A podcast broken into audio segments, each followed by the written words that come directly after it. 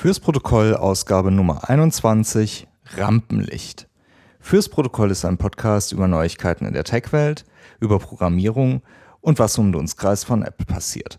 Mein Name ist Mark Halmes, ich bin freiberuflicher iOS-Entwickler und heute ist Donnerstag, der 21. Mai 2015.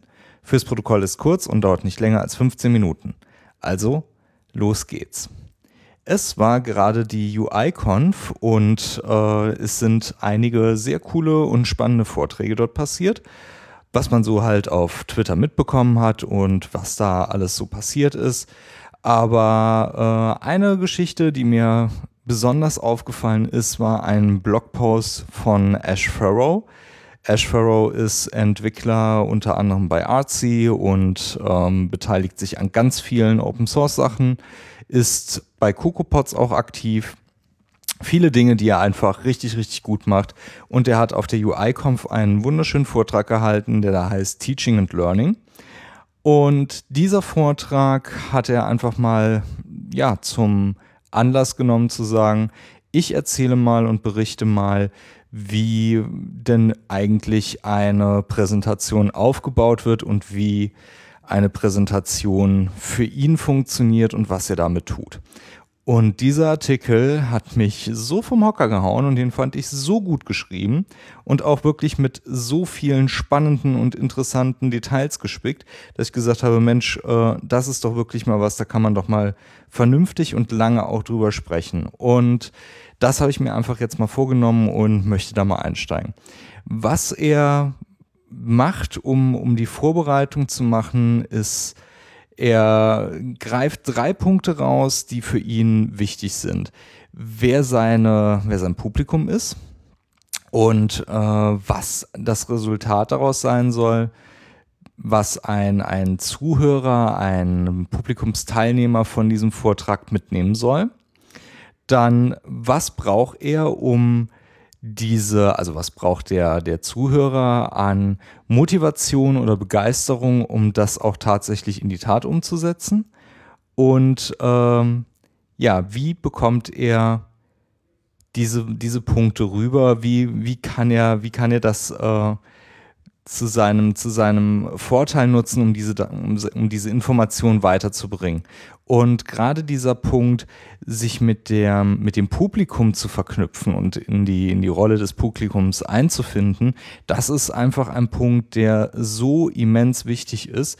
Man kann ein Publikum so schnell verlieren, indem man einfach zu, zu, zu weit weg von der, eigentlichen Präsentation ist oder andersrum, nicht zu weit weg von der eigentlichen Präsentation, sondern zu weit von dem Publikum weg und sich nur in seine eigene Präsentation reinbringt. Vielleicht kennt man das noch so aus dem, aus dem Studium oder wenn man mal irgendwie eine, ein langweiliges Meeting irgendwie mitgekriegt hat, da gibt's dann immer diesen, diesen typischen Punkt, jemand steht da vorne, liest seine Folien ab und noch ein Bullet Point und noch ein Bullet Point und oh Gott, noch ein Bullet Point und alles ist irgendwie auf 8-Punkt-Font irgendwie runtergebrochen. Irgendwann hat man halt keine Lust mehr, man schaltet ab, weil alles nur noch monoton ist. Das funktioniert einfach nicht. So kann man keine Präsentation aufbauen, die Leute irgendwie mitnehmen soll, wo man vielleicht auch was lernen möchte, wo man irgendwie was machen muss. Da muss man sich wirklich hinsetzen und überlegen, wer ist mein Publikum und wie bekomme ich das Publikum überhaupt angebunden? Wie, wie bereite ich sowas vor? Und sowas muss natürlich auch direkt schon mit ins Proposal also der Call for Proposal, der, der Aufruf, einen Vortrag einzureichen, da ist genau der Zeitpunkt, sich Gedanken zu machen, Moment mal, mit wem verbinde ich mich denn da? Wer, wer ist denn das Publikum? Ist das eine Konferenz, die vielleicht äh, hochprofessionelle äh, Swift-Entwickler sich anschauen? Dann brauche ich halt keinen Vortrag zu machen über ja, Gartenarbeit. Das ist jetzt äh, ein ganz schlechtes Beispiel, aber ihr könnt euch vielleicht vorstellen, dass es äh, auf einer Swift-Konferenz vielleicht nicht besonders spannend ist, wenn man da jetzt mit, ähm, tja, Ruby ankommt. Vielleicht doch, weiß man nicht, aber so im, im ersten Augenblick würde ich sagen, nö, das passt nicht so wirklich, da sollte man vielleicht sich was anderes nehmen oder vielleicht irgendwie, was macht Ruby äh, gut, was äh, Swift schlecht macht. Das wäre zum Beispiel ein Ansatz, aber das wäre kontrovers, kann man kontrovers reinbringen, kann man machen ähm, kann man sich bewusst sein, dass man vielleicht zumindest die Aufmerksamkeit der, der Mithörer reinzieht. Ähm, was hat Ash noch beschrieben? Seine Struktur. Er hat äh, eine relativ äh, stringente Form, die er so versucht immer umzusetzen, nämlich einmal eine persönliche Geschichte, die als Träger der Nachricht irgendwie dienen soll. Seine Agenda, die er dann aufbaut, meistens drei Punkte. Die drei Punkte werden dann abgefrühstückt und zum Schluss äh, versucht er die Story über die Punkte, die er gebracht hat, wieder zurück zum Anfang zu bringen und das Ganze abzurunden. Das heißt, man, man baut eine, eine logische Struktur an und führt einen, einen Besucher, einen äh, interessierten Zuhörer über diese Informationen zum nächsten Punkt hinein, bringt ihn an diesen Punkt, wo er, wo er interessiert ist. Warum brauche ich das? Warum möchte ich das wissen?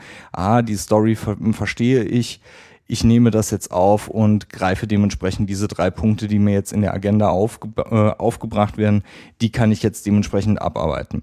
Beispielsweise ähm, Entwickler, der ein Problem hatte mit äh, Lokalisierung, warum ähm, nimmt man denn dann nicht äh, Library XY?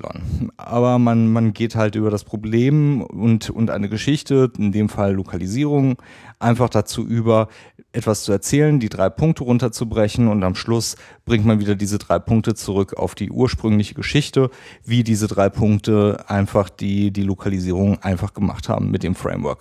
Zack, schon hat man eine Geschichte, kann man dementsprechend runterbringen. Das nächste, was ich richtig cool fand, das ist einfach ein so guter Ansatz gewesen, ist äh, das Design.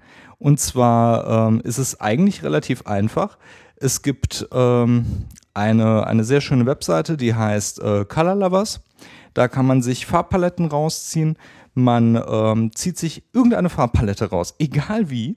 Äh, er, also Ash Furrow hatte beschrieben, es ist eine deutsche Konferenz. Ich habe einfach das Gelb der deutschen Nationalflagge rausgenommen und ähm, habe einfach mal mit diesem Wert habe ich mir einfach mal eine Farbpalette rausgezogen und ähm, habe dann da Tricks mitgemacht und die Tricks waren der Hammer.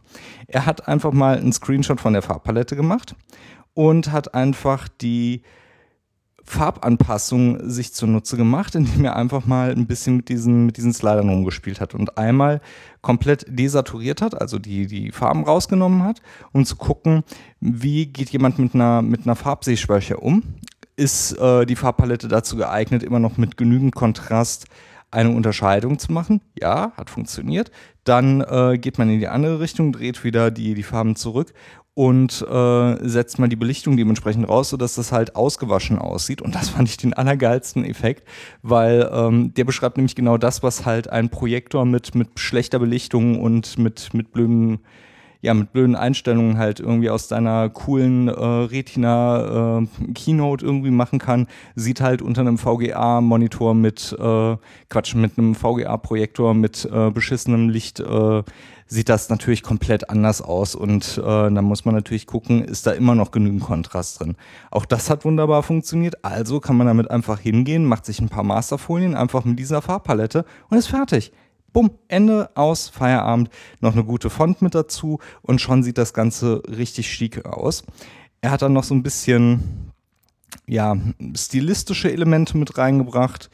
Ähm, einmal auch noch verlinkt auf ähm, äh, einen Artikel von Zach Holdman und das ist ähm, einer der Jungs von GitHub und der hatte auch noch was dazu geschrieben, Slide Design for Developers, die einfach mal so ein bisschen den, den Stil erklärt haben. Ash beschreibt auch, ohne mit der Wimper zu zocken, dass er sich äh, sehr stark davon hat inspirieren lassen, dass er sogar sehr, sehr lange äh, komplett eins zu eins das Design so übernommen hat. Was ich nicht schlimm finde, das kann man natürlich machen und einfach darauf aufbauen. Und ich finde, dass, äh, dass man so auch wirklich gut lernen kann. Das fand ich wirklich toll. Dann äh, gab es noch einen kleinen Artikel dazu, äh, beziehungsweise einen Link dazu zu dem Thema äh, Slide Design ähm, Quatsch, nicht Slide Design, für ähm, Font Design, welche Fonts man am besten irgendwie einsetzen kann für sowas. Da gab es äh, auch nochmal einen guten Link zu. Und ähm, ja, ich war richtig beeindruckt für diesen, für diesen Aufbau. Das ist richtig toll. Dann äh, ja, das Rehearsal, das äh, Probe, Probesprechen, das äh, Trainieren. Das ist natürlich so eine Sache, da hat man ehrlich gesagt äh, immer so, so ein bisschen komisches Gefühl, immer diese Folien durchzugehen, laut zu sprechen. Wer das schon mal probiert hat, laut zu sprechen, einfach seine, seine Sachen irgendwie durchzugehen, das, das klingt einfach komisch. Aber ich habe das auch schon oft gemacht.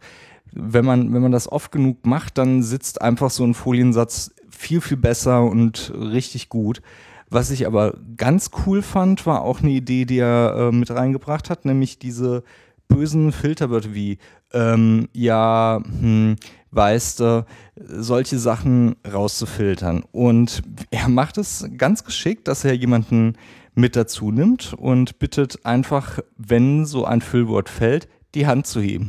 Und wenn man dann sieht, wie oft so eine Hand gehoben wird bei diesen Füllwörtern, dann fällt das halt ganz, ganz schnell auf und dann wird man wahrscheinlich sich das abgewöhnen und nicht mehr so oft benutzen. Also ganz ehrlich, mega guter Vortrag. Ich fand den sehr, sehr gut. Sollte man definitiv mal sich anschauen und auch mal überlegen, ob man den nicht äh, in der einen oder anderen Situation sich vielleicht so den einen oder anderen Punkt rausgreifen kann, um damit zu arbeiten. Also ich werde das definitiv machen. Mir hat das wirklich unheimlich viel Spaß gemacht, den zu lesen.